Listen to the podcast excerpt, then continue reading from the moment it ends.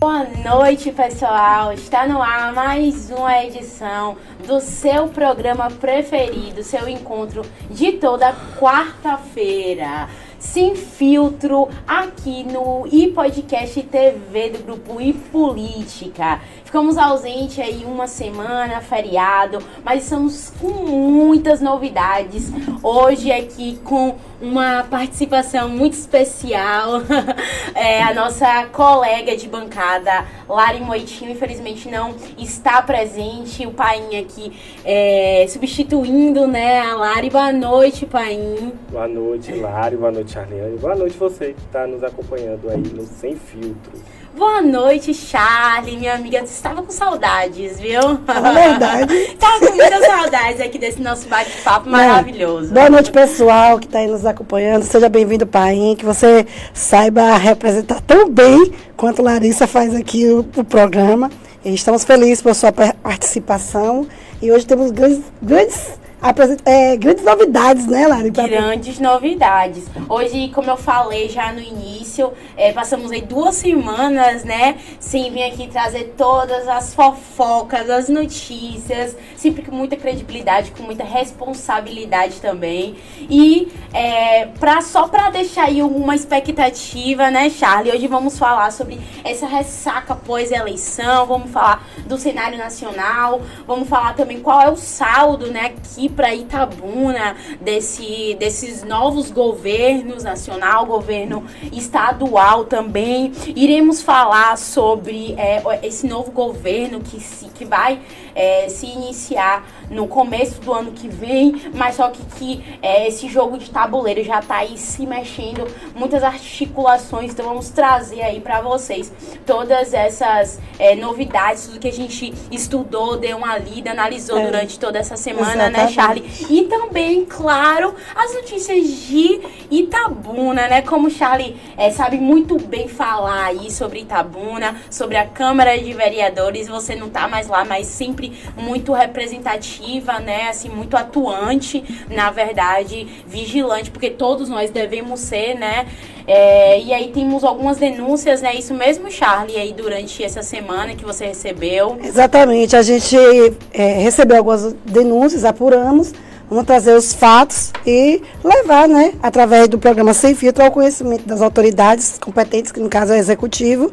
Vou dar uma, uma breve resumida sobre o que ocorreu hoje na Câmara de Vereadores. Nós temos aí questões é, ligadas à zoonose, multas de trânsito.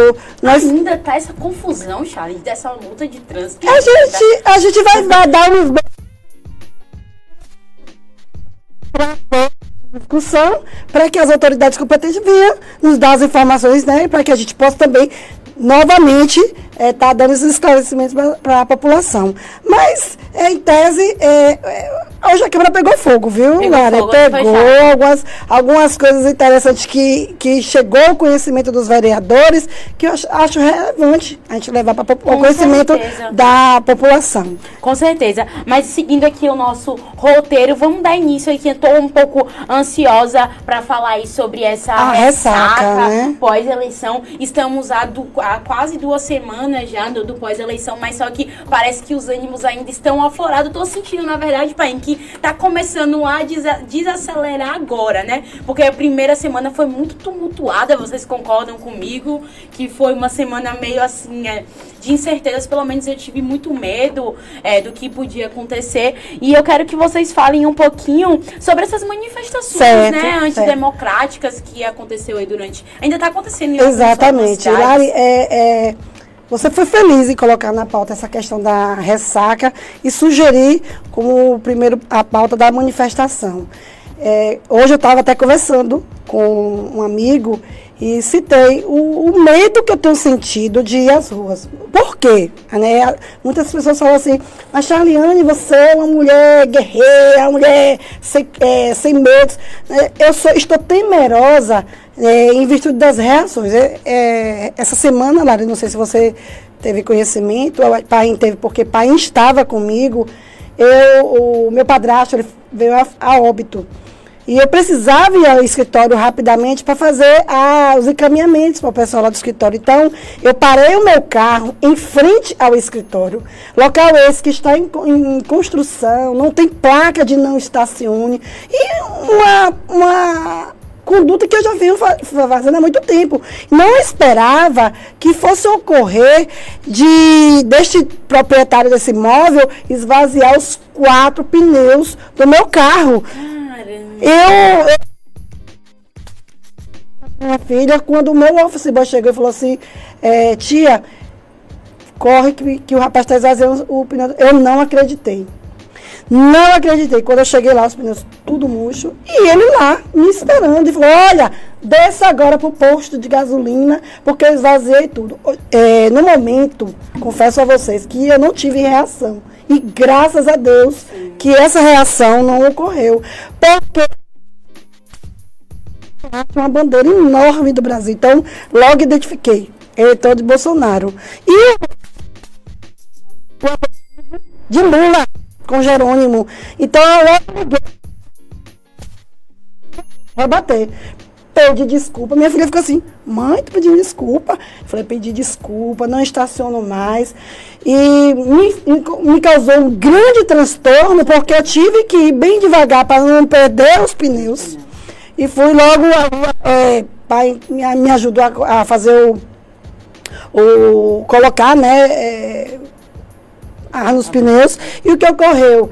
É, identificamos que, que, que ele realmente, o Bolsonaro, sei onde ele trabalha, e aí vem a questão das manifestações, que não é só em rodovias, não, não é só na porta do quartel, essas, essas reivindicações e posturas, está sendo no dia a dia que a gente orienta a não mesmo, a não revidar, porque eles acho que estão cegos pela, pela, pela situação de terem perdido, não estão aceitando né? E é isso que, que eu venho trazer, um caso meu pessoal. Teve também uma situação no DPT que eu quero falar mais adiante, mas hoje é falar, ah, nessa, nesse momento é falar mesmo sobre essa pauta da manifestação. Você concorda, pai? Que a gente tem que ter medo mesmo e não estar reagindo Gente, é, primeiro, justificar a ausência de Larissa. Ela pediu aqui para justificar. Acabei dando essa, saudando você que está nos assistindo e não justificando a ausência dela. Ela hoje não passou um pouquinho bem estamos aqui. Espero representar Larissa ao Gente, é, primeiro, Charles, que é, eu acho assim, um absurdo o que a gente tem visto na sociedade brasileira. É, semana passada eu, eu, ouvi de uma pessoa que, tava, é, que o Brasil estava doente. Não, eu não acredito que o Brasil está doente. Eu acredito que parte significativa dessa, da, da população dos brasileiros e que se dizem patriotas estão adoecidos. É, mas, todavia, a gente abre um parêntese é, ocorre que nós tivemos três anos e oito meses, eu não vou nem dizer quatro anos, que para mim o governo Bolsonaro se encerrou no dia 30 de outubro deste ano, e não foi porque é, a, os eleitores de, que elegeram Luiz Inácio Lula da Silva fizeram com que isso acontecesse. Foi o próprio Bolsonaro que abriu mão de governar o país. É, você... diz, parece que tem cinco dias, né, pai? Que, não, ele, não, que ele não tem Se você abrir a agenda dele, a agenda oficial não consta não nada. nada. E ainda diz que Lula, a gente ouviu a pauta que nós vamos Já falar sobre a... Ele disse que Lula é, é usurpador. Usurpador está dando nome apenas de uma novela. Exatamente. Mas enfim, é, essa, parte, essa parcela significativa da população se espelhou nele durante todos esses anos, quando ele ataca o STF, ataca o TSE, ataca o Congresso, porque se vocês forem lembrar lá para o início de 2019, meados de 2000, até meados de 2020, Bolsonaro queria governar sozinho, sem Câmara, sem Senado, brigando com Rodrigo Maia, que era o presidente do, da Câmara Federal, brigando com o Davi Alcolumbre, que era o presidente do Senado. Só depois disso que ele abriu mão do orçamento secreto que levou o PP para dentro do governo. Que eu acho que a gente deveria dar um. Tem uma pergunta da Dani. Um, tem. tem. É, a gente precisa falar do orçamento secreto, que muita gente não entende como é que funciona. Então, mas, é Dani, a gente é, vai responder sobre o orçamento na, secreto. Na verdade, o orçamento secreto é, é, uma, é uma, uma ferramenta que é, é, chega a ser, é muito complexa. O que, que acontece com o orçamento secreto? Eu vou fazer um rápido, um apanhado. É, o, o, Bolsonaro mandou a, a LDO, que é a Lei das Diretrizes Orçamentárias, para o, a Câmara de Deputados. Só que dentro dessa LDO tinha uma emenda que você poderia colocar, é, colocar recursos para distribuir como emenda do relator dentro da LDO. Porém, quando se colocou é, a distribuição, foi dito que Bolsonaro vetou essa, essa emenda dentro da LDO. Mas o fato é que os deputados foram para cima, né? Eu tenho aqui até uma, uma, uma, citação interessante que eu vou, vou ver se eu encontro aqui. Isso. existiu essa figura do relator que poderia estar colocando né, algumas correções dentro Sim. do projeto. E aí surgiu é, a, a, possibilidade de alocar o dinheiro. O que, é que aconteceu? É, como ele vetou e não tinha como se é, eles não queriam entrar num atrito com o Bolsonaro para derrubar esse veto, o general Ramos, ele logo criou o orçamento secreto. Então foi feito um projeto criando o orçamento secreto, não mais uma conta de emenda dentro da LDO. Quando o general Ramos criou esse orçamento secreto, é, quem foi que foi o primeiro relator? O Domingos Neto. Relator foi Domingos Neto, que, é deputado federal. que é deputado federal. Que, o que é mais engraçado é narrar essa, essa, essa questão. O dela, esse, esse relator Domingos Neto, ele é filho de uma prefeita de Tauá, uma cidadezinha de interior do Ceará. Do Ceará. E vale destacar que o orçamento secreto foi quem fez o Bolsonaro sobreviver dentro dessa gestão dele. Só dando continuidade à questão do orçamento secreto e ao relator. Por exemplo, o, o, o, os deputados que, que perdem o prazo para colocar as, as suas emendas ao projeto, que é o orçamento secreto, podem chegar depois e conversar com o relator e falar, olha, eu preciso de uma emenda para tal cidade, e o relator pode colocar, mas todos recursos fica em nome do relator e não se sabe quem foi que fez o pedido ao relator e não se sabe quanto, quanto gastou, quanto gastou no ato da aplicação. Só depois que gastou é que fica sabendo. O que, é que ocorreu com esse, esse caso isolado aqui que eu vou citar, que foi o que chamou muita atenção no caso do orçamento secreto. O relator, que é o Roberto, eu falei agora, Domingos. gente. Oh, o Domingos, Domingos Neto, que é filho da prefeita Patrícia Aguiar, que foi que entrou lá, ele encaminhou para uma cidadezinha de 58 mil habitantes, né? Uma quantia de 2.500 por de, de 146 milhões. O que isso é, é, na média nacional, o valor correto é feito em cima de 107 reais por... Então, o que, é que ocorreu com essa, essa, com essa emenda do relator? É, foi feito um, um, um, um envio né, para os interesses próprios né? Que você vê que foi um montante fora do comum de 146 milhões para uma cidadezinha de 58 mil habitantes. E foi o que chamou a atenção que foi todo mundo quis entender como, como, como, é, como é o orçamento secreto. E dando assim um exemplo desse caso específico, dá para a gente entender que o orçamento secreto serviu mais para atender os interesses daqueles que queriam votar que, que, que é, eram contra Bolsonaro, mas que só votaria se é, tivesse acesso ao orçamento secreto. E é importante reforçar, até para a gente voltar para a pauta, falando sobre essas manifestações, que esse orçamento, esse que você, esse exemplo que você trouxe do Domingos, é um caso de vários e que esse teve investigação, porque o orçamento secreto é bom a gente, a gente é, reafirmar isso.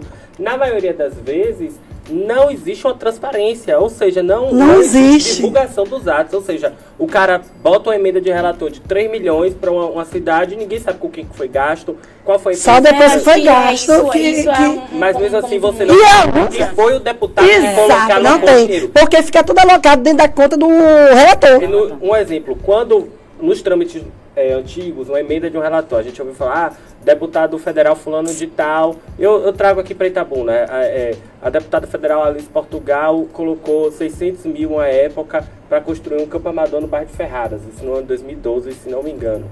saía da emenda da deputada federal Alice Portugal, como saiu da emenda de, de todos os outros deputados, e caía na conta do, do fundo é, federal. Hoje em dia não, já cai na conta do fundo municipal e quem administra é o prefeito em consonância com tem prefeito que nem sabe quando que caiu, né? nem sabe. Então, Verdade. Assim, Bolsonaro se vendeu para o Congresso, né, tanto para o Senado quanto para a Câmara dos Deputados, tanto que hoje o homem mais forte do, do governo não é nem Jair Messias Bolsonaro, é o Arthur Lira. Arthur Lira. Arthur Lira é o homem mais forte do, do, do, do Congresso. Então, acaba que a gente passou a viver um parlamentarismo né? Porque é o Congresso que determina o, o que o Executivo vai executar. E aí ele passou mirando no, no nosso judiciário. Ele colocou o Congresso debaixo do braço dele e mirou para o judiciário. Então ele incitou o tempo todo a sociedade brasileira, a, principalmente a parcela que acredita que tem ele como líder, ele passou o tempo todo fazendo essas pessoas terem raiva e, e incitando contra o STF, o TSE, toda a justiça brasileira. Quando ele perde a eleição, gente, desde 1989 nós temos eleições diretas nesse país. Né? Lula sempre disputou é, menos de 2018 e, enfim, o PT sempre esteve na disputa do segundo turno. Lula perdeu a, a eleição de 89 para Fernando Collor de Mello. A primeira coisa que Lula fez foi ligar para Collor, cumprimentar ele e se pronunciar. Depois, com o Fernando Henrique Cardoso, o Lula fez a mesma coisa. Quando o Lula ganhou a. é melhor você dizer que ele é a exceção. Exatamente. Pronto, acabou. Ele fugiu à regra. Fugiu à regra. a democracia pede. Então, quando ele foge à regra da democracia, ele, ele se silenciou. Quando ele se, se silencia, ele permite que a militância dele. Faça que o que ele. Que pense que ele apoiaria o que. Quando ele disse, Lari, que ele não. É, ele nem, nem foi contra, nem ele nem disse que sim, nem disse que não. Sim. Agora, assim, é, é, a gente fala isso, a gente não, não. Acho que é importante a gente não normalizar, né? Essa questão, esse, essa, essa atitude. Esse comportamento, do, né, do, do, do é, do Bolsonaro, mas é algo que a gente já se espera, né? Não, não é algo que, é, como você falou, durante toda a gestão dele, ele teve muitos comportamentos, muitas atitudes que é, foram antidemocráticas. É, agora, eu quero, voltando né, à pauta aqui da, da das manifestações antidemocráticas, tem uma, uma manchete e uma matéria da Folha de São Paulo que me chamou muito a atenção essa semana,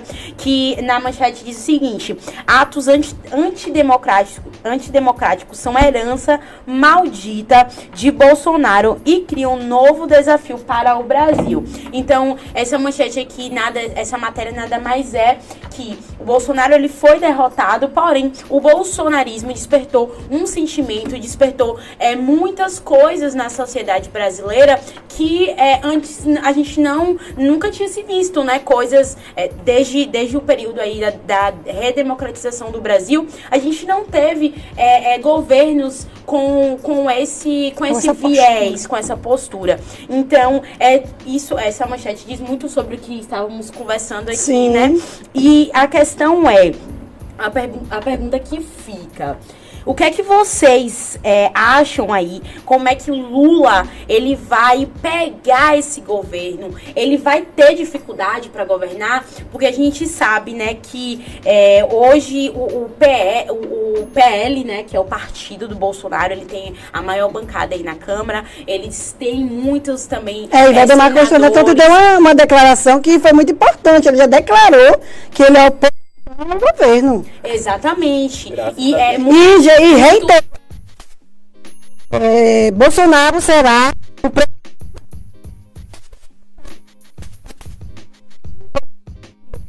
Em 2028. É, o, o, o PL e partidos de direita, eles somam 273 deputados na Câmara, né? Só do, o, o PL tem 99. Isso. Então, vocês acham aí que o Lula vai ter essa dificuldade para governar? O, é, é, o Arthur Lira, inclusive, é importante a gente falar, o, o país citou o Arthur Lira aqui. É, hoje teve um encontro, né, do Lula com, com o Arthur Lira. Então, como é que que vocês enxergam o Arthur Lira já na, no primeiro momento, dado que saiu o resultado, já assinou para Lula, o Centrão, Lula vem tentando se articular e desde já com o Centrão. Como é que vocês avaliam isso? Como é que vocês enxergam que é essa nova roupagem aí do governo Lula para 2023? Eu entendo que a, a, as instituições têm que ser independentes, mas harmônicas. Então, acho que o papel de, que Lula tem feito hoje, que é buscar um entendimento, seja no, na Câmara de Deputados, seja no, com a, a, o TSE, que ele também se reuniu hoje com, com o TSE, né, e, e vale salientar que eu acredito que essa força-tarefa que está sendo criada para a transição, onde já se tem aí, aí se tem aí quatro grupos com 30, 30 é, 30 membros. 30 membros, que eu deixar bem claro que esses membros não, fa, não, não, é, não quer dizer que já são os ministérios, né? Os ministros, porque hoje eu vi uma mensagem bizarra, o pessoal colocando no grupo do, do WhatsApp, que ah, você quer falar que Lula é bom, mas já está já tá criando 32 não é uma criação fake de ministério. News, mais uma fake, fake news. Mais uma fake news. Tanto que o Fernando Haddad foi convidado para para ocupar, é, para ele que idealizou ontem a primeira reunião com a educação. E o Fernando Haddad ele já deixou muito claro que ele não tem interesse, que ele não quer ser ministro da educação, Perfeito. a menos que o Lula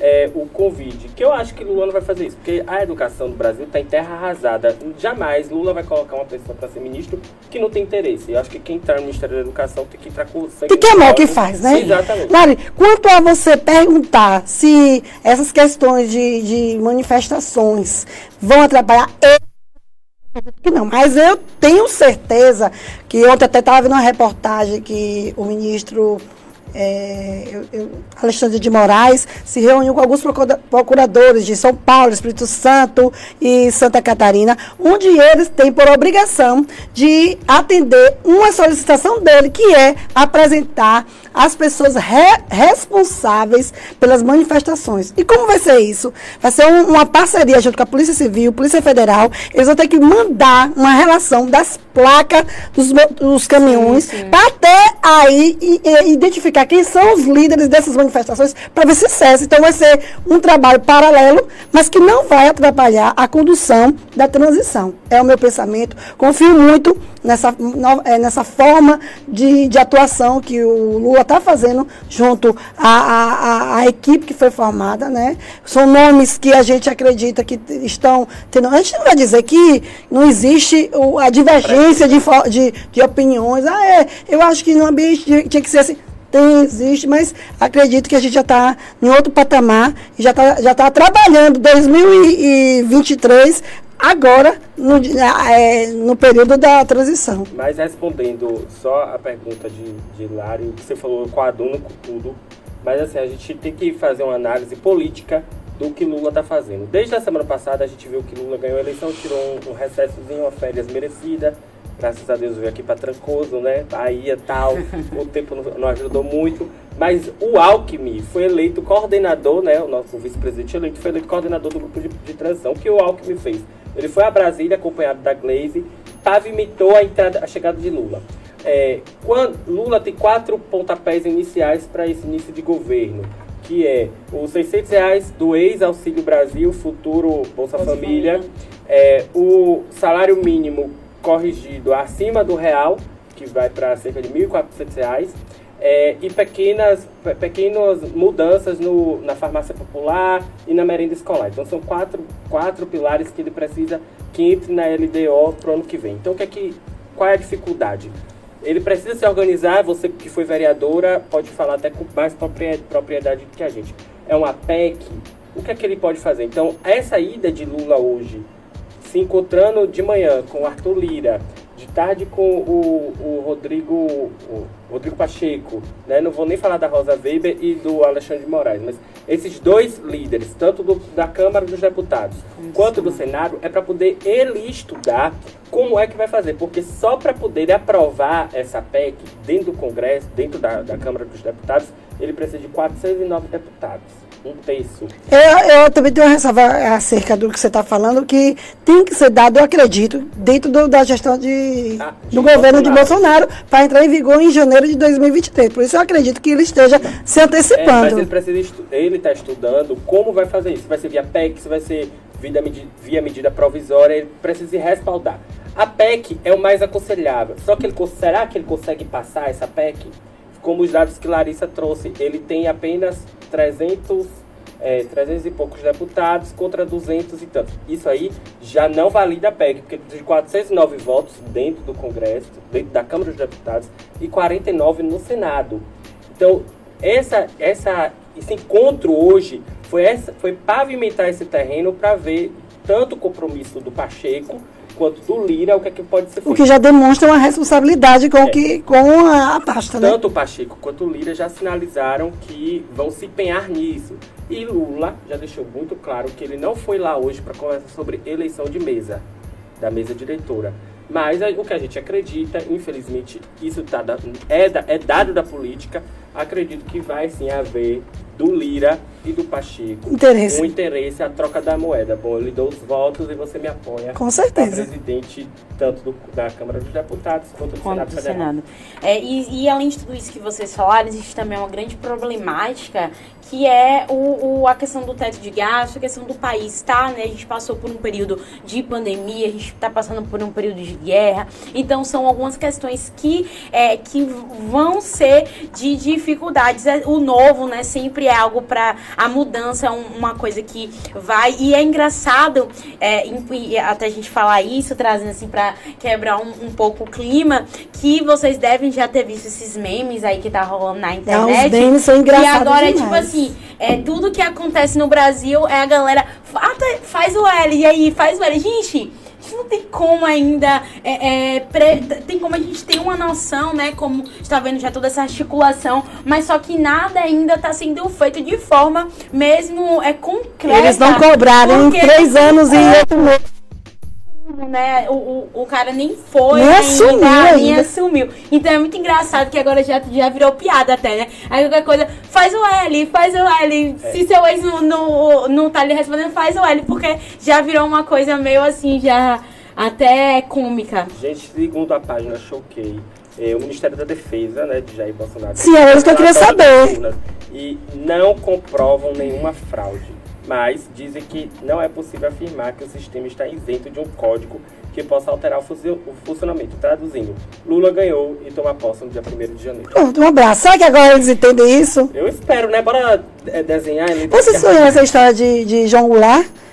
Eu vi, não sei se tá bem, mas eu vi anteontem Porque eu acredito que eles querem se espelhar a, a situação de, de João Goulart para eh, se respaldar com essa manifestação. Vou ver se eu consigo, viu, pai? Porque eu tô, a, a venha aqui tem problema de memória. Aí o que eu for, não for lembrando, você vai me corrigindo. Eh, existi, existiu em 1964 uma, uma guerra fria entre os Estados Unidos e a União Soviética. Ah, os Estados Unidos era progressista e a União Sovi- Soviética comunista.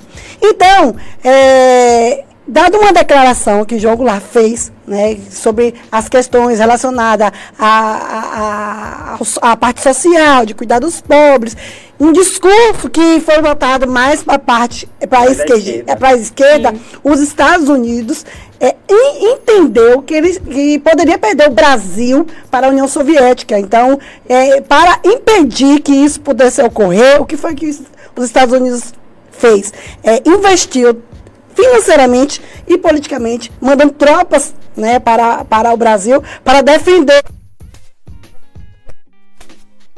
o, a, a, a, a, o exército investiu.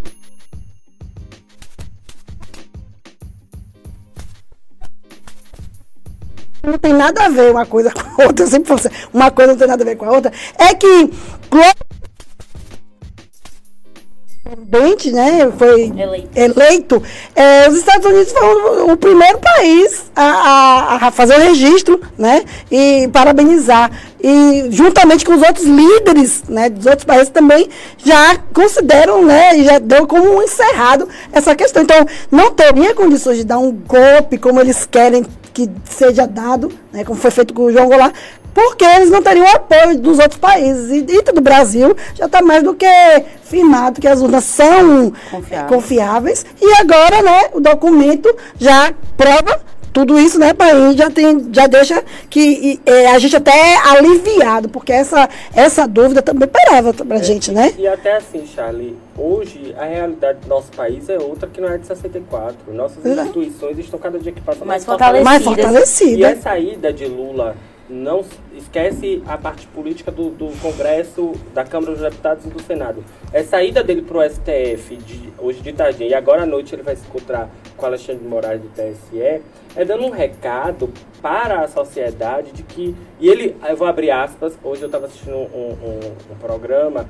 e que o senador Otto Alencar, o senador da Bahia, ele esteve acompanhando Lula na comitiva, então ele deu uma entrevista sobre é, a visita de Lula ao STF.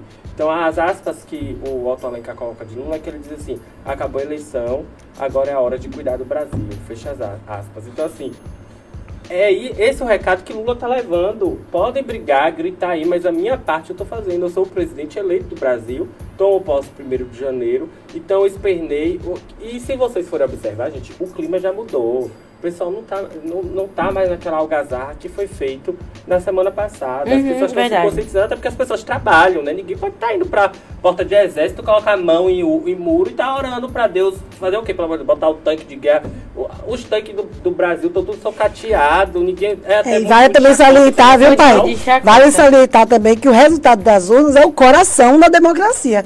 Então, já, já que a gente está vendo que o resultado condiz com o relatório, eu acho que a gente precisa agora todo mundo voltar à normalidade, né?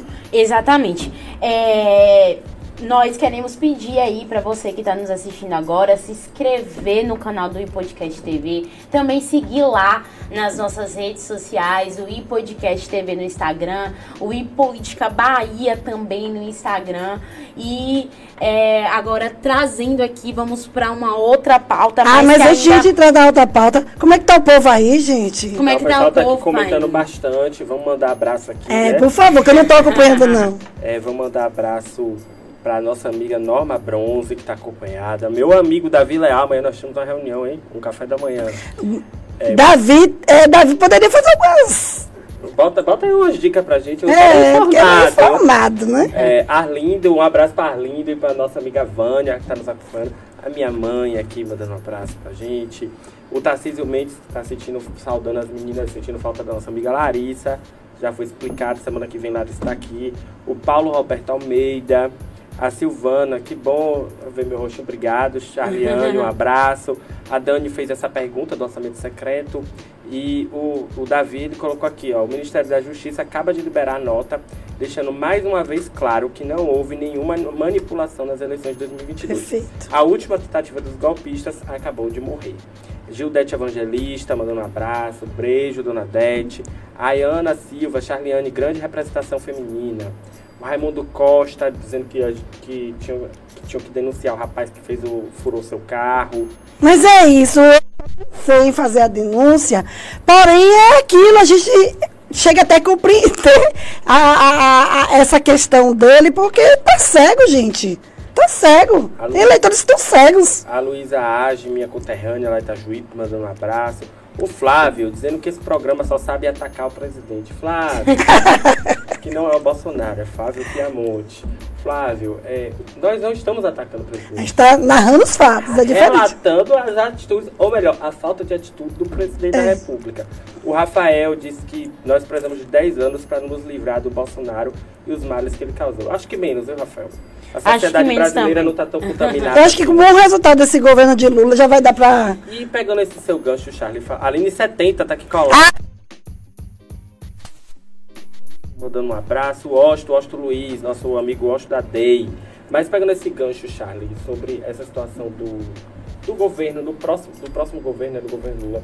se a gente for observar é, é, é, os nomes que estão integrando as comissões de transição deste governo, é, na área econômica mesmo, tem duas pessoas Acho que, que foram nomes aqui, fundadores do Plano Real, Plano eu não estou me lembrando o nome deles, e temos mais duas pessoas pra, na ala progressista. Vamos aqui? Vamos. Eu tenho esses nomes aqui. É. Os nomes escolhidos e as respectivas coordenação foram Floriano Pesário, que é do PSP, né, que é a coordenação executiva, Gleise Hoffmann, que é do PT, vai ser a coordenação da articulação política, Aloysio Mercadante, que é um ex-ministro, ele é comandante dos grupos tá, técnicos, né, Janja da Silva, que é a primeira dama, vai ser fazer parte da coordenação da organização da posse. Já para os conselhos políticos, foram selecionados Antônio Brito, do PSD, Carlos Siqueira, do PSB, Daniel Torinho, do AGI, Felipe Espírito Santo, do PROS, Gleice Hoffmann, do PT,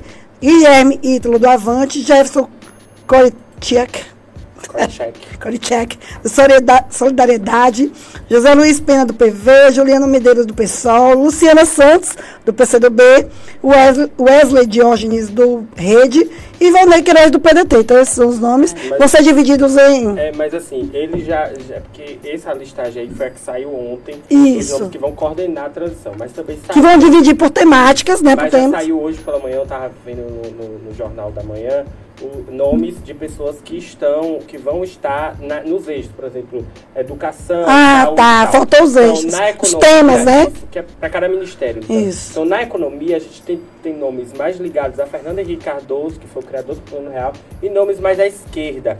Como na educação, é, tem o nome de uma professora que eu, eu tô me esqueci o nome dela, mas que ela é muito ligada ao rede sustentabilidade de Marina Silva.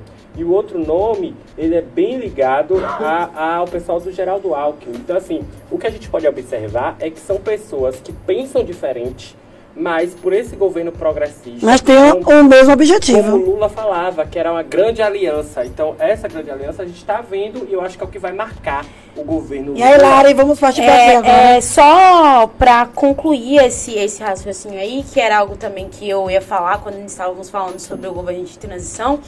É, o que o Paim falou foi um assunto muito comentado em toda, todas é, é, vários veículos de imprensa ontem, inclusive a CNN bateu muito nisso, que é essa questão da economia, principalmente foi algo muito citado, justamente por isso, porque teve é, é, pessoas que estão cotadas para estar tá lá, que são é, de ideologias mais liberais, né? Vou enxugar o Estado, vamos enxugar o Estado, e metade é vamos fortalecer o Estado, que é uma característica de governos de esquerda, né?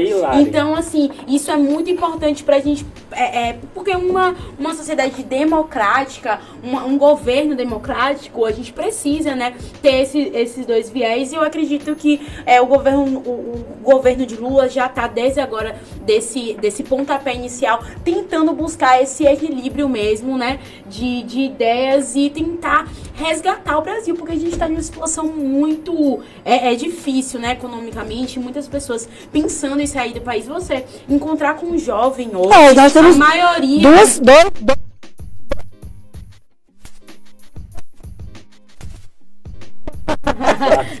Exa exatamente. Então, assim, você encontra com um jovem hoje, se você tem vontade de sair do país, 80% vai dizer que tem vontade, né? Então, é uma situação Eu tive, complicada. hoje não mais. Mas aí, falando, pegando essa tese aí, só pra gente encerrar, quando você coloca aqui, por, por exemplo, na equipe de economia, nós temos pessoas mais ligadas para o lado liberal e outros para o fortalecimento do Estado, aí o grande nome hoje que está pesando muito no, no núcleo duro de Lula é, Fernando Haddad como ministro da Educação, então, ou como ministro da Economia. Então, como é que vai fazer isso? Sendo que o, o Haddad ele tem uma linha mais de fortalecimento do Estado, mas nós temos nomes que são mais liberais. Um dos, uma das opiniões da, das fontes que a gente tem, vem bebendo é que o Fernando Haddad, o ministro, todos os ministros, não só nesse caso da economia, como educação, saúde, os principais ministérios, o ministro vai funcionar como um voto de Minerva. Ele vai ter um conselho deliberativo, vai ouvir e ele vai optar, vamos por esse caminho. Porque é esse tom que o Lula quer no próximo quatro anos de um governo. Porque ninguém faz um governo sozinho, ele, gente. Mas o Lula não e vai ouvir as divergências para poder governar. Ele não quer governar só com a linguagem da esquerda. Exatamente. Ele quer governar de um tom, lógico, com as pautas sociais sendo é, não deixando é, de prioridade, atender as prioridades. mas ele quer um governo para todas as classes e para todos os pensamentos. É, e agora, né, vamos aqui para um outro tópico que eu é, quero muito que vocês comentem, principalmente Charliane aí, é, sobre a eleição estadual, né? Na, na antes do, de, desse da eleição do segundo turno, nós comentamos aí sobre os votos que os candidatos ao, a governo do estado tiveram aqui em Itabuna e eu vou puxar também um pouco para Ilhéus, tá? E Charlie, é, eu quero saber aí qual foi o saldo para Itabuna. Você pode falar, falar de Itabuna, né? Que a gente tem Sim. mais propriedade.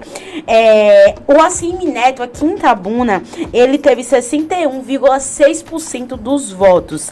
E o Gerão, é, contabilizando aí, 68.739 votos e o Jerônimo teve apenas 38,84%, é, 43.661 votos.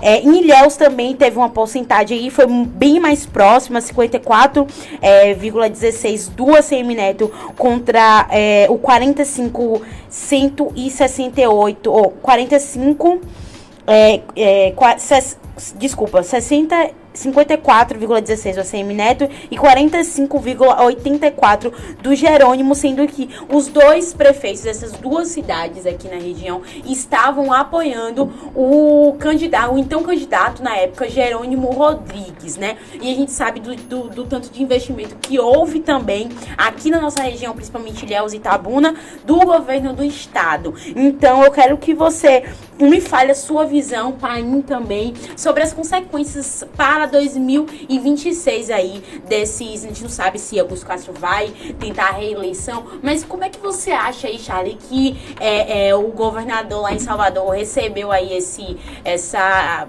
essa, essa, essa, essa votação, né? Bom, eu vou fazer uma avaliação pessoal. Inclusive, eu gostaria muito que Paim é, fosse me rebatendo, porque a gente já discutiu sobre isso, né, Paim? Uhum. E a minha opinião, às vezes, diverge de país. Isso é importante. Muito. Porque é, é, eu tenho uma visão das coisas é, do lado político. Ele já tem um, um, convívio já com as pessoas, escuta muitas, em várias reuniões, ele participa e tem a formação da opinião dele. Então a gente vai bater esse bate-bola, pai.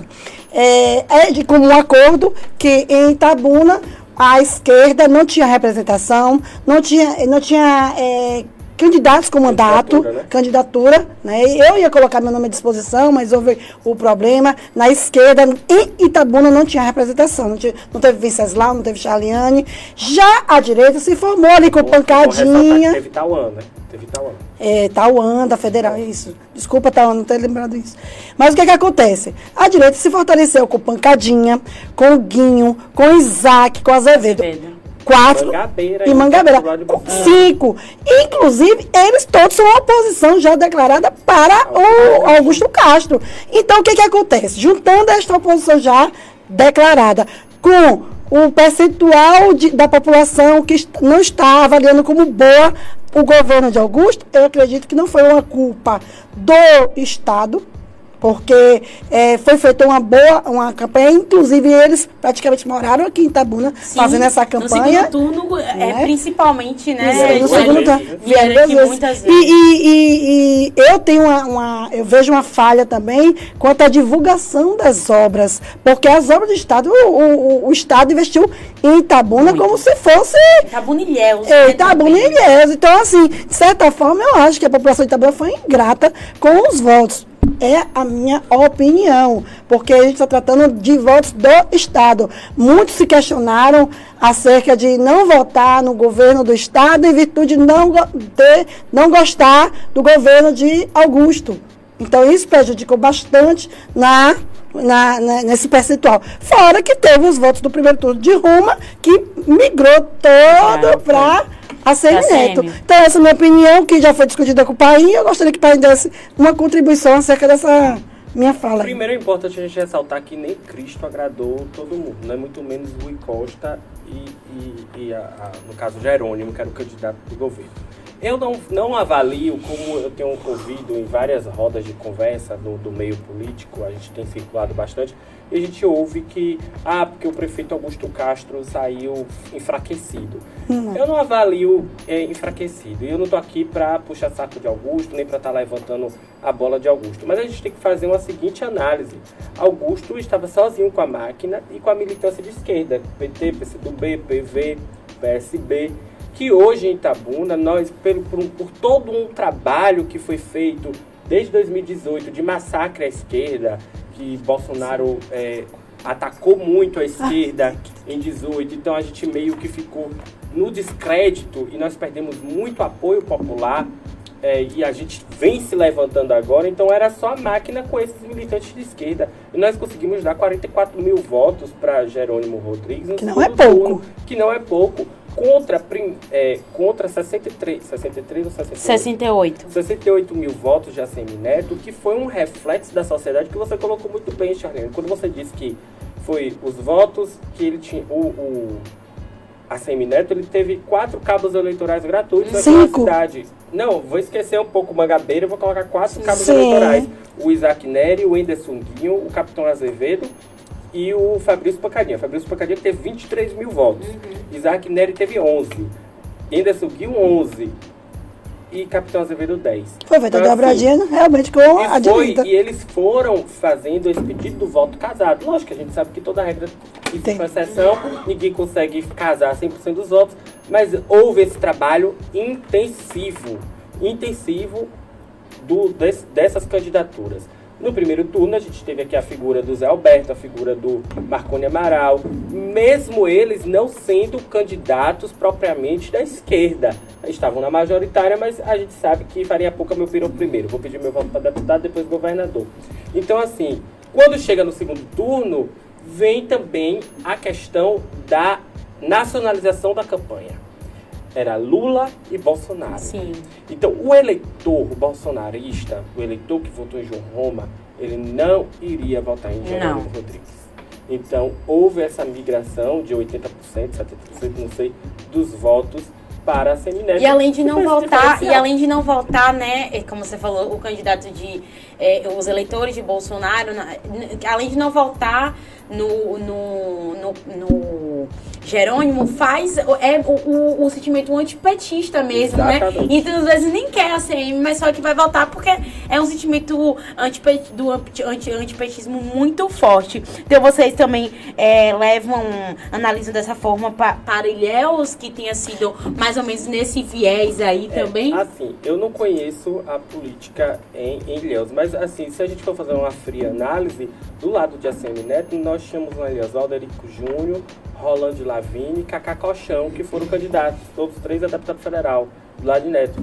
Do lado do, do esquerda. da esquerda, do lado de Jerônimo, só existe uma candidatura de Soane, que mesmo assim se confunde com a máquina pública, porque uhum. ela é a esposa do, do, do, do prefeito. prefeito. Então, assim, inclusive, é, ganha, é, Jerônimo Rodrigues ganhou em Ilhéus no primeiro turno por 1.500 votos. Foi. Alguma coisa assim Foi. nesse sentido, mil votos. E agora perdeu, mas a, a, a margem não foi tão grande assim. Não, não chegou a 10 e mil tendo votos. em vista que teve a questão do bolsonarismo, que em Ilhéus não é, não é tão acentuado como aqui em Itabuna. Aqui é muito. Se você for observar, existiu dias antes da eleição do segundo turno um evento onde Michele Bolsonaro e a ministra Damares estiveram aqui em Itabuna pedindo voto para Bolsonaro e para Semineto. Foi. E não foram para Ilhéus porque não teve não público. Teve público. Não teve público. Engraçado foi daqui, é, postaram falando que tinham se sentido foi, mal, só que, mal. Mas só que na real a praça, o local que de encontro estava completamente vazio. Muito boa análise de vocês. Gostou? Amei, amei, amei, amei. Fiquei sabendo agora também, viu? Junto com vocês aqui. É, e eu quero que a gente entre agora uma questão é, da pessoal. No, é, é, tem, tem a COP também, a gente pode falar rapidamente sobre, sobre esse assunto, né? Sim. Porque é algo que é muito importante a gente falar do meio ambiente, a gente falar da, do que é, a COP 27 ela representa, né? A, a COP 27 ela é a conferência é, das Nações Unidas, né? Que eles vão debater aí questões que são é, climáticas do, de todo mundo. Então, vai estar tá lá os principais é, líderes mundiais, né, debatendo sobre as mudanças climáticas. Então, esse evento acontece aí é, desde o dia 6 e vai estar dia 18. Vai ter o dia 18 de novembro lá no Egito. E é, ele sinaliza, né, que o início de uma reconstrução aí do Brasil do futuro, porque a gente sabe que durante esse governo Bolsonaro, infelizmente tivemos muito, é, muitos cortes, né, no Ministério do, do Meio Ambiente, tivemos é, muitas é, questão de desfalque mesmo, de, de, de desestruturação é, para essas questões ambientais. Então essa é a 27 sétima conferência, Não, né? É, na verdade, é, é, essa COP 27 antes ela era chamada de Eco 92. Não sei se você que ainda teve o Rio 92, Ah, sim. né? Eu, eu acho que ela vai fazer 30 anos, acredito É, que seja. agora- E o que que acontece? Tá, é, é, eu fiz uma busca rápida aqui. É, foi assinado um tratado mundi- mundial onde fez parte desse tratado 193 municípios ou países, né, que são os signatários desse tratado. Apenas dois países, que foi o Vaticano e a Palestina, que são como observadores. E esse acordo, que é esse acordo? É a meta de redução das emissões de gás é, de- do monóxido de carbono que evita o aquecimento global, né? A preocupação é que a cada ano que passa O planeta seja mais aquecido. um, é, um grau é, é, é diminuído, né? E é derretido os gelos, o gelo do Ártico. Então, essa é a preocupação, né? Saber o que está causando esses problemas com a Terra. Então, é importante. Né? Eu soube que Marina vai acompanhar a comitiva para o Egito, né? Já dá uma... É, é, a Já dá uma- Também, né? Já dá uma luz aí que ela pode Claro. ser aí a ministra da- do Meio Ambiente. Tebet vai, vai também é, Helder, Helder Barbalho, Ah, que é o governador da, da- do Pará. que é pelo MDB, né? Isso. Mas deixa eu falar um negócio pra vocês. É, o Bolsonaro ficou chateadinho. Porque ele não foi Lula- convidado, Não, né? ele foi convidado. Ah, foi? Mas Lula também foi convidado. Então ele ficou chateadinho porque o Lula é, é Usurpador. usurpador. Agora, bora, é, bora na- lembrar que em 2019, não sei 2019, não sei o ano, mas na COP25, é, o Brasil foi convidado para ser para sediar o evento, ele não aceitou. A COP26 ele não foi e nem mandou representação. Aí agora ele está se sentindo rogado por isso. Mas assim, é, a União Europeia investia no Fundo Amazônia, que era para a preservação da Amazônia. Sim. E retirou esse investimento durante o governo Bolsonaro. Não vou saber precisamente a data, o ano. Só que agora, com, Porque ele não fez uma própria casa. Exato. Porque ele é estado e com o advento da vitória de Lula, o é, a União Europeia já? Já? sinalizou que vai voltar a investir alguns bilhões de euros no Fundo Amazônia. Então, assim, a gente está vendo a comunidade internacional. Eu acho que o abre alas vai ser a presença de Lula na COP27, de que o mundo vai voltar a investir no Brasil e tá olhando o Brasil agora com bons olhos. E olha que nós nem chegamos no dia 1 de janeiro. Isso é muito bom. É, essa questão diplomática, né, do- dos governos. Tá, chega como líder, né? É, Inclusive, é muito importante. Existe um- um- uma especulação no meio político em Brasília que o Jacques Wagner, senador da Bahia, vai assumir o Itamaraty nessa, re- nessa, nessa relação diplomática com o mundo, né? Então a gente tá, vamos ficar atento. Acho que até dezembro o Lula já está O fato é que as coisas já estão, já estão clareando, né? E até dezembro o Lula deve é, indicar os seus ministros. A gente tem o Rui Costa também, que está pontuando aí para ser ministro das cidades, vai voltar ao Ministério das Cidades. Então vamos para frente. Vamos, vamos é, mandar aí as nossas energias positivas, nossas esperanças, né? Que nunca morre. A gente Ah, eu nunca um pouco, mas Nunca perco minhas eu esperanças. também sou uma pessoa muito Na minha esperançosa. vida, na minha vida sempre foi da base da fé e da esperança. Eu nunca me decepcionei.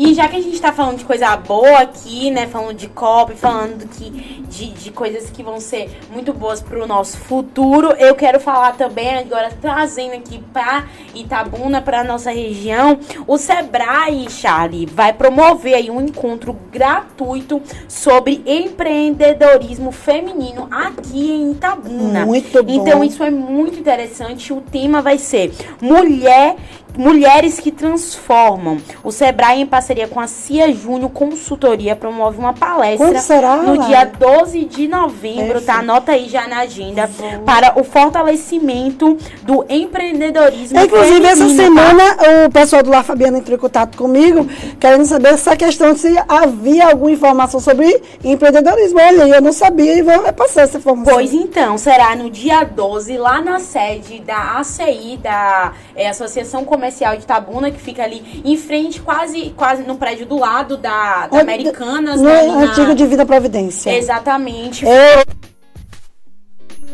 acolhedor para as mulheres. Eu tive a oportunidade, quando eu coordenava a SET eh, Litoral Sul, de eh, aplicar, né, junto com a coordenadora, o empreendedorismo na, no condomínio Gabriela e no Jubiabá e vi o quanto é importante estar colocando à disposição das mulheres, principalmente, cursos como esse. Às vezes você quer. Palestras, é, network, né? Exatamente. E- e Isso motiva e tira, dá mais um entusiasmo, né, para aquelas que estão no mercado de trabalho. Com certeza, essa- essas palestras né, serão abertas ao público, porém vai ser com foco mesmo para as mulheres, para o empreendedorismo feminino.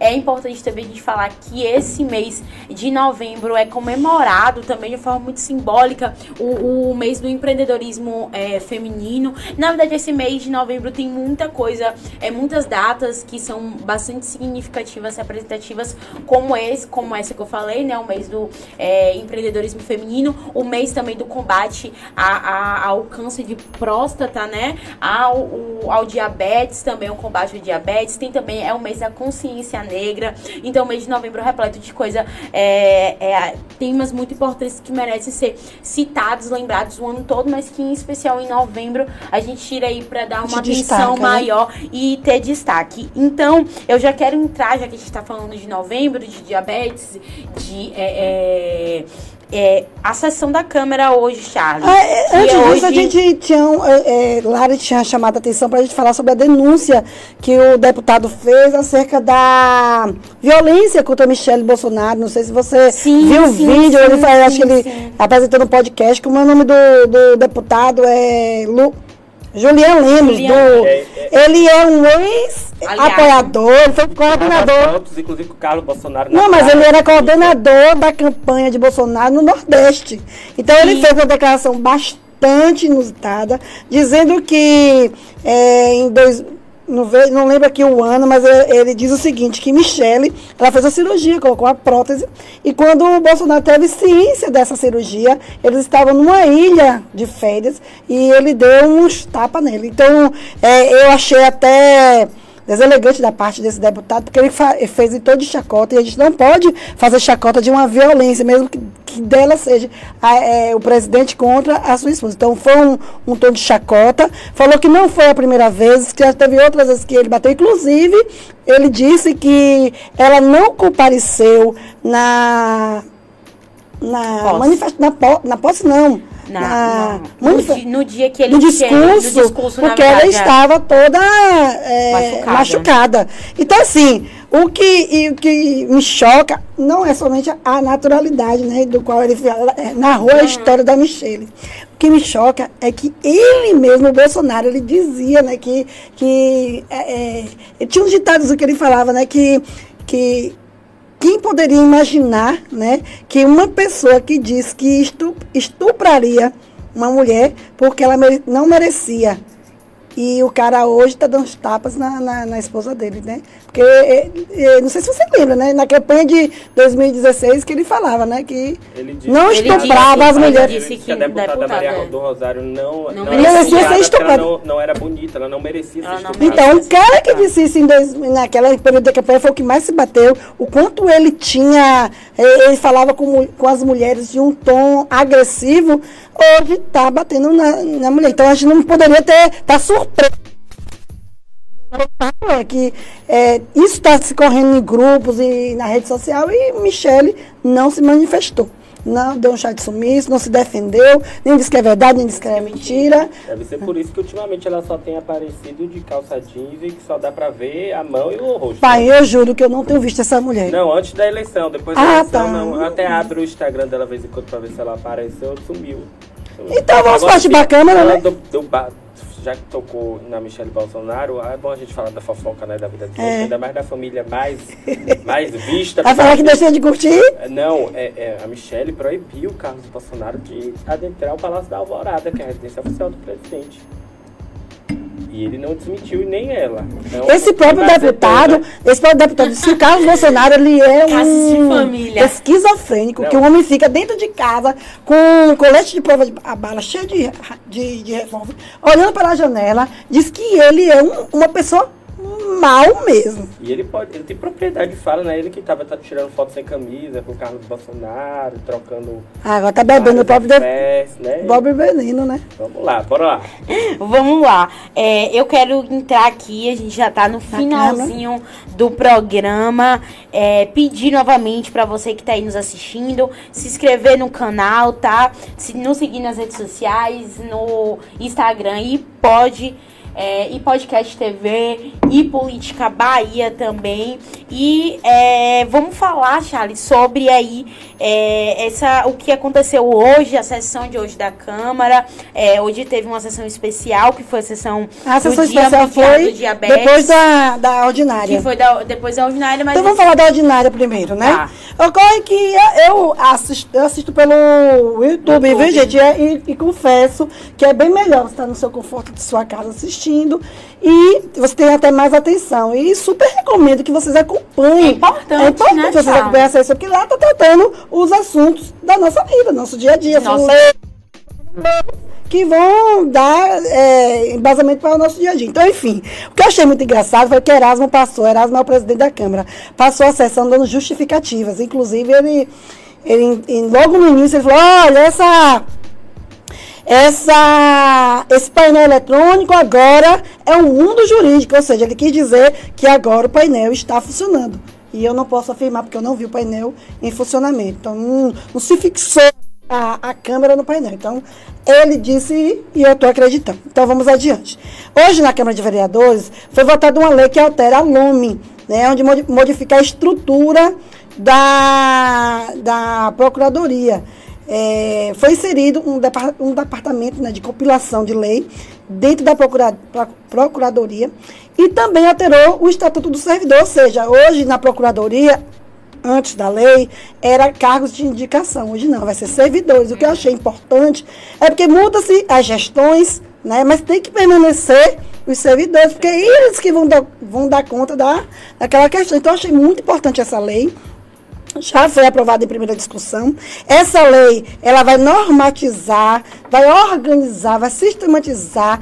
Hoje, eh, tudo que for do lado jurídico vai passar por, esse, por essa procuradoria para dar todo o subsídio. Licitações vão ser avaliadas através desse, desse setor da procuradoria, o que eu achei bastante é, interessante e que Tabuna já merecia ter um setor que cuidasse dessa área jurídica com mais é, é, detalhe. Hoje, antigamente a gente votava uma lei ou aprovava-se uma lei e você não sabia onde estava para buscar essa lei. Já vai ter um setor que vai dar todo o acompanhamento da lei e você vai nesse setor procurar a lei para para dar a, a- a origem dos atos jurídicos. Então, eu achei bacana, parabenizo a Câmara por essa, essa iniciativa, foi iniciativa da Câmara de Vereadores, e dando sequência à, à ordem né, do dia, foi também aprovado um projeto de lei, né, também da Câmara, que visa dar prioridade aos contadores nos atendimentos prefe- preferencial do órgão público. Gente, eu amei.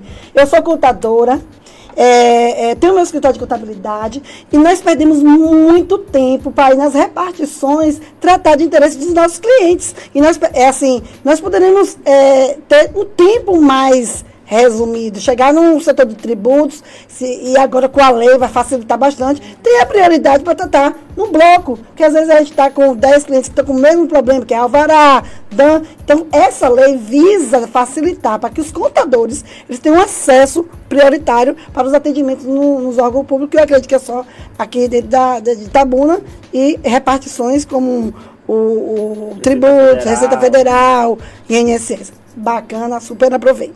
E Ronaldão. Ronaldão colocou é, uma, uma denúncia dentro da Câmara de Vereadores que eu fiquei assim muito surpresa e tomara que seja feita mesmo esta denúncia, que essa denúncia seja é, feita uma criada uma comissão, porque foi uma sugestão de Erasmo, que tudo que é feito verbalmente, Erasmo sugere que faça isso formalmente. É, até para protocolar, né? É, protocolar. Isso é interessante. É, Ronaldão fez uma denúncia muito grave. É, em Salvador existe um imóvel que é de propriedade do município, ou seja, nosso dinheiro comprou um imóvel dentro de Salvador para dar sustentação aos estudantes que, que vão é, fazer algum curso em Salvador, a pessoas que estão com problema de saúde, que vai fazer exames, que vai fazer cirurgias, ter essa casa para de apoio, é, de apoio. para bom, o que que ocorre? Um casal, que não foi dito o nome, e não se sabe como é que eles tiveram, é, tiveram tanta ousadia de tomar essa casa para eles, estão tomando conta dessa casa e não deixam ninguém entrar. Então, essa denúncia foi, foi dita hoje em plenário. É, é, importante que foi, chamou a atenção de todos os vereadores. Acredito que Erasmo se sensibilizou, porque ele é o presidente da Câmara e tem um acesso mais ligado ao prefeito. Então, eu estou colocando isso e vamos esperar que as coisas sejam é, tratadas com seriedade e o retorno seja dado para a população. Entendeu? E o líder do governo, Manuel Confilho, falou alguma coisa sobre isso? Era é, o líder do governo, deixa eu ver, não lembro. Deixa eu ver. Não lembro. Mas o que importa é o apelo que. A... Não, falou, mas não foi desse assunto. Foi um assunto mais adiante, que eu vou chegar lá. É muito tem grande. Que pedir, cobrar quanto imprensa, como comunicação, cobrado do prefeito Augusto Castro, da primeira-dama Andréa Castro, ela que é secretária de promoção social. O que, é que tá acontecendo? O que eu tô achando tá interessante, tá sabe o que é, Lari? É que eu, quando eu, Charliane, Charliane vereadora, Sim. quando eu tinha uma denúncia, eu apresentava por meio de requerimento, já solicitando as é, resolução. Inclusive, você falou isso no último programa. Eu não sei fazer uma denúncia aleatória, não. porque o povo, o povo vai saber que isso aconteceu. Mas o que foi feito? A gente vai precisar dessas respostas. Então, o Erasmo aproveitou essa, essa deixa de Ronaldão e falou também sobre o prédio da prefeitura, que é, é, é emprestado, é cedido à FTC né? Aquele prédio. E que ele levantou a questão, por que se paga tantos aluguéis? Eu mesmo, enquanto fui, quando fui vereadora, eu fiz um levantamento de aluguéis que era pago para para lá, lá para pessoas, é, lá provisório para pessoas de moradores, casa de passagem. Era altíssimo, inclusive, algum desses lares nem existiam.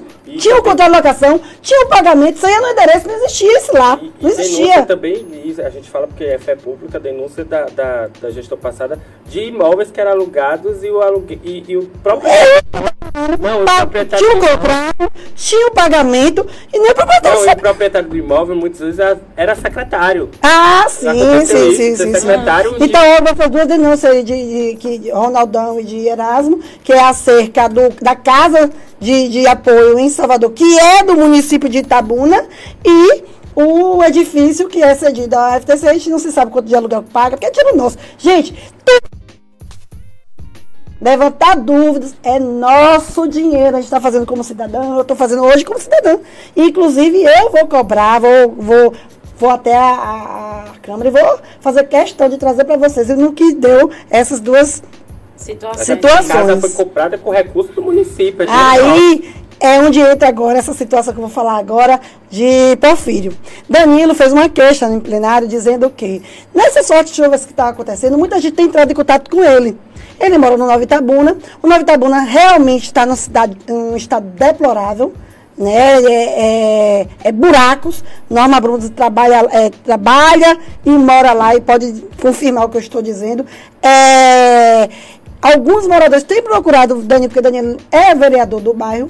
E o que, que a queixa de Danilo é que ele liga para os secretários e nenhum atende. Caramba. Nenhum atende. É, os pedidos de previdência não são atendidos. Isso aí, é, é, eu não quero acreditar que seja politicagem, mas aí onde era, é, entrou e falou: me dá uma parte, vereador. Aí ele. 10 segundos. Se falar, não falar em 10 segundos, eu tomo a minha parte. Porque você fala muito, fez essa brincadeira e Porfírio falou: Eu estou a secretária de saúde não está conseguindo. Ou seja, ele concordou com a fala de Danilo, que realmente é difícil com, é, ter um contato, contato com, com o secretário. Eu soube, soube não, vi hoje na mídia, na imprensa, que o prefeito Augusto Castro vai ter uma dança das cadeiras. Né? Inclusive, a secretária de governo, a Fernanda Lugero, vai voltar, né? Pode, pode ser que ela volte para a presidência da FASA. É, a, a, o bicho vai pegar aí, viu? Eu soube que tem secretária aí que vai ser exonerado, tem secretária aí que vai pegar o rumo junto com o Bolsonaro em 1 de janeiro. Tem muita é, coisa é, Muita coisa, muita é. água pra Gente, é, circulou um, um vídeo nas redes sociais, grupos do WhatsApp, de uma cuidadora de animais que eh, adentrou nos zoonoses através de um buraco que é feito do muro para mostrar o estado dos zoonoses hoje. É deplorável. Inclusive, tem animais lá dentro. Eu não sei como é que está sendo o controle desses animais que eles estão prendendo lá dentro, que se está levando é, alimentação, porque eu soube que não está tendo alimentação, não está tendo atendimento. É, eu recebi algumas mensagens, porque eu e repostei. Fotos, né, que você isso, mandou no grupo chocantes, as é, fotos. Tem, é um é, o vídeo tem passar? O vídeo não, né? Mas o que? Eu repostei essas denúncias e eu recebi algumas informações, né? O local está coordenado pela Defesa Civil, os funcionários não estão mais indo para o zoonose, estão todos sob aviso.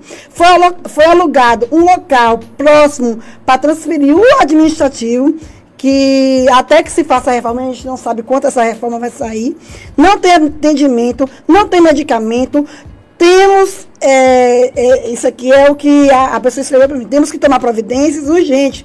O humano grita, o animal não, não grita. Então, existe essa denúncia da zoonose. Isso não é um caso é, de agora, isso é um caso que é, a situação na gestão de Augusto ficou pior pela de Fernando, existiu atendimento. Inclusive, eu fiz uma audiência pública, chamei todo o staff da saúde. Foi motivo de chacota a, a secretária da época, conversando com outra pessoa, em alto e bom tô dizendo, ai, como é que me, estão me chamando para vir para uma cama para tratar de bicho? Ela é Nossa. bicho, é saúde pública. E eu, para mim, quem não gosta de bicho, não, deve, não merece nem um, um, ser tratado como gente. Porque quando Deus criou o mundo, quem criou primeiro foi o bicho, não foi nem a gente. Então as pessoas não gostarem de bicho, eu mesmo sou.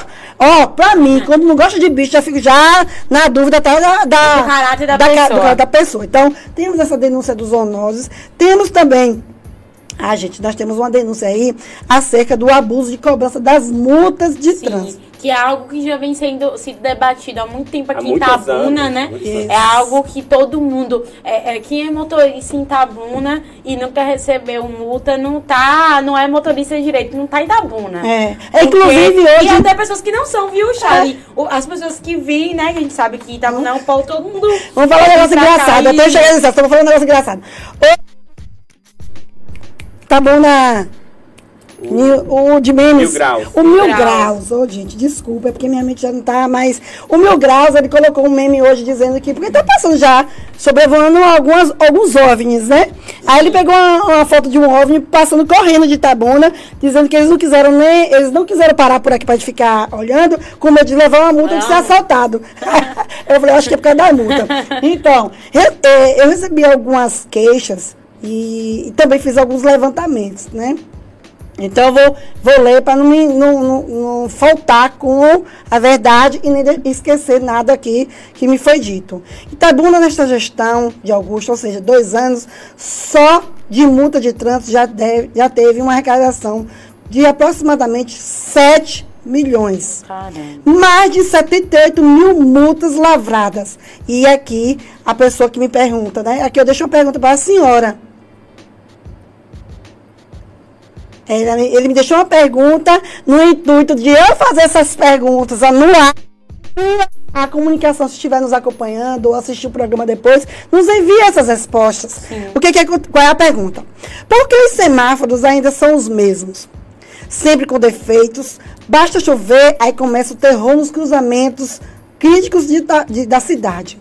Ou seja, se você tem uma arrecadação de até agora de 7 milhões, gente, já dava para trocar esse semáforo.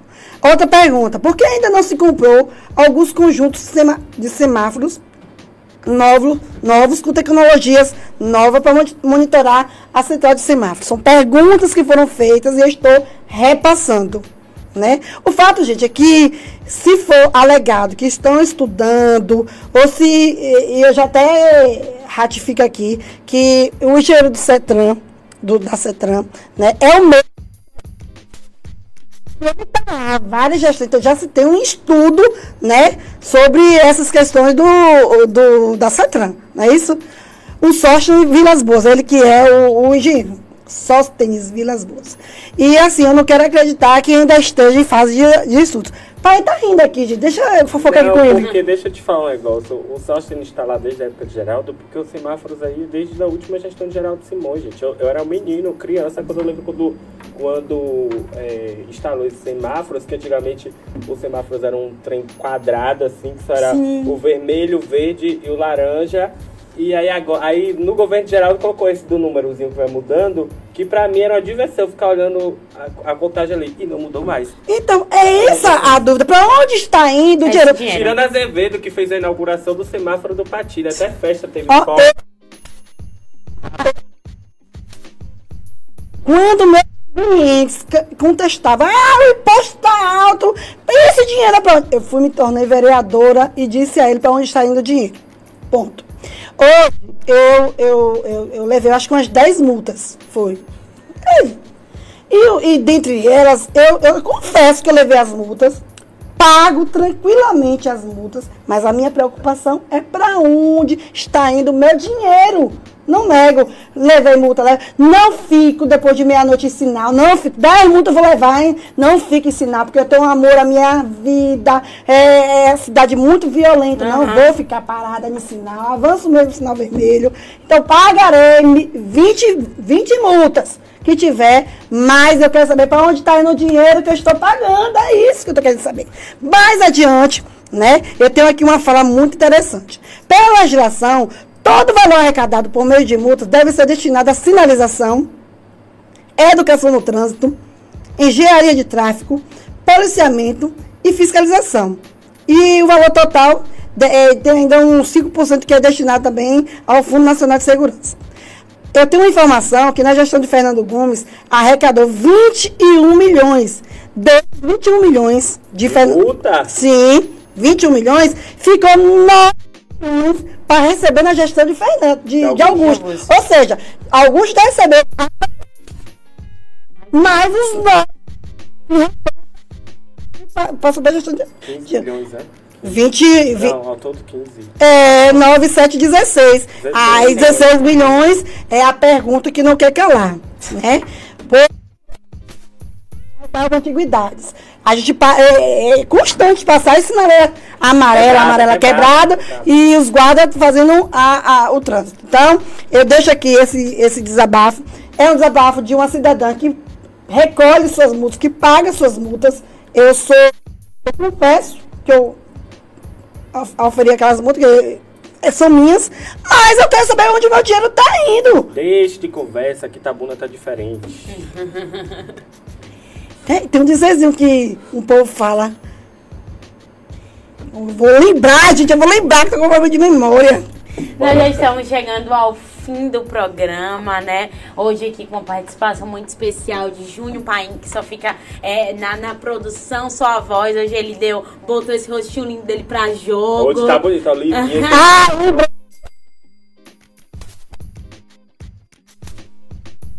Entendeu?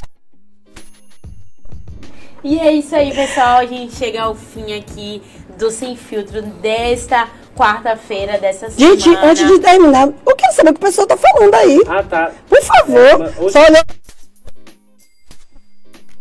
Pra todo mundo que participou, mandar um abraço. Agradecer, né, a participação. Ó, o Ozzy. Boa pessoal. noite, nosso amigo Oziel, Oziel Aragão, do Ozzy TV. A Dani Veloso, Paulo Roberto, Gil Ted, Caio Leitner, né, nosso amigo Caio, Paulo Jorge Damásio, Aline 70, Washington, a Aline tá querendo falar com você, ela colocou aqui. Né? Um abraço a todo mundo que participou, muitas, muito, muita gente nos parabenizando pelo programa. E dizer pra vocês, meninas, já vou me despedir e agradecer. despedir. Agradecer a vocês, agradecer a você que nos assistiu. E até a próxima, se vocês quiserem. E Deus com Eu certeza, vou fazer minha despedida. Vou, essas, essas observações que foram colocadas hoje, é, o programa coloca à disposição para receber a, a contra. A contra Contra-argumento, a, né? argumento, Direito de ou resposta. direito de Direito de resposta, resposta. né? Se tiver errado os dados, vocês podem falar, mas aqui é sem filtro, a gente fala assim, tudo que a gente recebe, eu não tenho por que deixar de fazer essas colocações. É, e incentivo aqueles que queiram falar, pode vir no meu direct, no direct do Sem Filtro, nós estaremos ali de braços abertos para receber a sua denúncia. Então, fico muito feliz em ter você aqui, pai, foi muito bom, passou muito rápido, foi um bate-papo né? maravilhoso. A Lari, saudades de você. Então, a próxima quarta, espero que você esteja aqui conosco. E é agradecer a produção, que tem essa Produção, paciência, Aqui, né? é, Ó, paciência de Jó. Larissa Moitinho não veio hoje. Ficou É falar seca. igual o Fernando Gomes falou no episódio da seca, a torneira seca. Torneira Entendeu? seca, Viu? torneira seca. Lari, volte porque sua presença é essencial. E porque a gente tá com saudade também do vinho, né? É, a o gente fica vinho dá pra ficar mais alegre, e tá, né? tá um clima frio também, é muito bom. Então. Falar é, clima frio, diz que o verão tá se ne- o inverno tá se negando passar a faixa pro Não pro é verão. verdade, verdade. É aquecimento, o tal do aquecimento global, né, Charlie? que a É gente isso, já gente. falou aqui. É, então, despedir de vocês, agradecer também a participação, reiterar para seguir aí é, o, o, o canal do Política, se inscrever no canal, seguir no Instagram. E Política Bahia e Podcast TV. E semana que vem estaremos aqui no mesmo horário, quarta-feira, às 19h30, esperando, aguardando vocês, que é o nosso convidado especial para esse bate-papo aqui, que é sem filtro. Muito obrigada e até quarta-feira que vem. Aplausos.